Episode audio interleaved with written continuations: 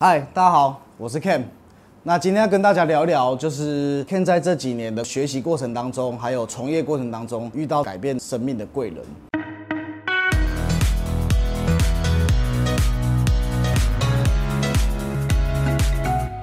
那首先，我有一个跟一般的防重的从业人员不太一样特质，就是只要我有遇到问题的这个阶段遇到卡关了，我绝对不会坐以待毙。我会想尽办法，想要去突破我现在遇到的困难，我想要解决它。所以现在这里身上其实有一个特质，可以跟时下年轻人来好好的分享，叫做解决问题的能力。我们不要逃避问题，我们是要想办法解决问题。那当你有这个解决问题的信念，就是你想要解决它，你想要克服这个困难的话，你就会想出很多很多的方法，想尽办法想要解决这个问题。它就是阻碍你进阶到下一步的那个关卡。所以我很喜欢学习。当我每一次人生遇到困难的时候，我就会把自己目前手上的工作给放下，寻求有没有人可以帮我一起解决我这个问题。我看到的话，就可以把他的经验给学过来，然后一步一步的开始修正自己的行为，修正行为模式之后，就是继续再出发。Ken 的人生贵人在这两三年当中遇到非常非常的多。就以房地产业来讲的话，我们的房仲工作有分成两个，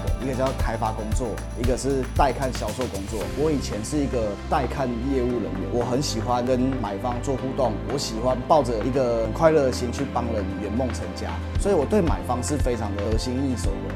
但是对开发这一端的话，一直以来都是我的短板，常常的会碰壁。早期很多房仲人员社会地位和社会形象被很多的前辈给弄得不 OK。就是因为他们常常用话术、用骗的方法来去接触屋主，让屋主反感。最后，像我们这样子比较新一辈的业务人员，也会被他们归类成我们就是这样在做房仲的。所以导致于常常去屋主家的时候就吃闭门羹。那在这边，我要非常非常的诚心诚意的感恩我的人生的贵人，就是房仲业里面的传奇名师，叫做曾祥亮老师。那曾祥亮老师给我的是无比的信念，还有无比的正向心态的价值。意思是我在这个从业这个产业当中非常崇拜的偶像。我永远记得我跟老师第一次见面的时候是一个座谈会。一开始我还没有很相信老师可以改变我的人生。坦白讲，我还抱着一点点怀疑跟顾虑。那老师马上用他的方式去协助我，可以接获到屋主的委托，让我的信心就开始大增了。那接下来开始，我就是单纯听话照做的去。把老师教我的所有方法，还有教我的正确的流程，全部都学回来，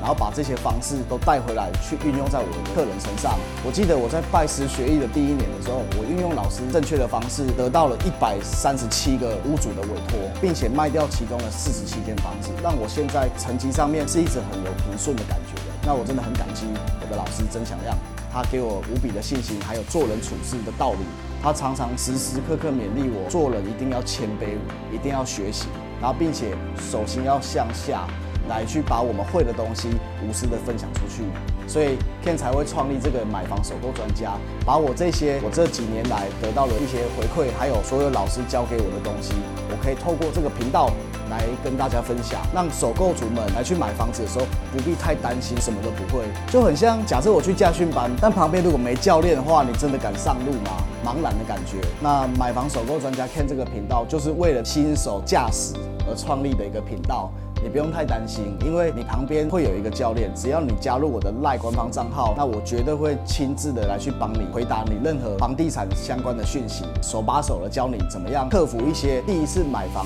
很多会遇到的问题。我认为我人生一直到现在接触到的第二个贵人，是我准备要从乡下来台中这边创业，我去学习怎么样做组织管理，还有团队领导的贵人，就是陈彦旭学长，他是我的人生师傅，他是做消防器材的总经理。因为我的学长人比较低调一点，他并没有在网络上曝光，可是我很大胆的把这个名字讲出来。就代表说我对他是心存感激的。学长教我很多做人处事的道理，他让我知道说我们的焦点要放在伙伴身上，只要焦点对外，让伙伴看到，哎，我们是真的真心诚意的为伙伴着想，那伙伴就会为这个团队群策群力，共创高峰。所以我很感激我的人生的这两位贵人。那当然，我的亲戚、我的朋友，我甚至我的家人，更不用多讲了。呃，我最爱的母亲，我最爱的哥哥，也是我，同时是我的企业教练，甚至是我的老板，那他每一天恶魔式的要求我，造就现在会有一点点小小的成绩单。那我们还在持续的长大，持续的变强。如果你有自己遇到你人生当中心中很想要感激的贵人的话，我觉得我送你一句话，就是我们要尊师重道，然后我们要尽孝道。对老师来讲的话，我们也是尽孝道的，就是树欲静而风不止，子欲养而亲不待。以上就是我们这一集的内容。如果你喜欢我的 Pocket 节目，请帮我订阅起来，这样你就不会错过下一集精彩的节目喽。我是买房首购专家 Ken，我们下一次见，拜。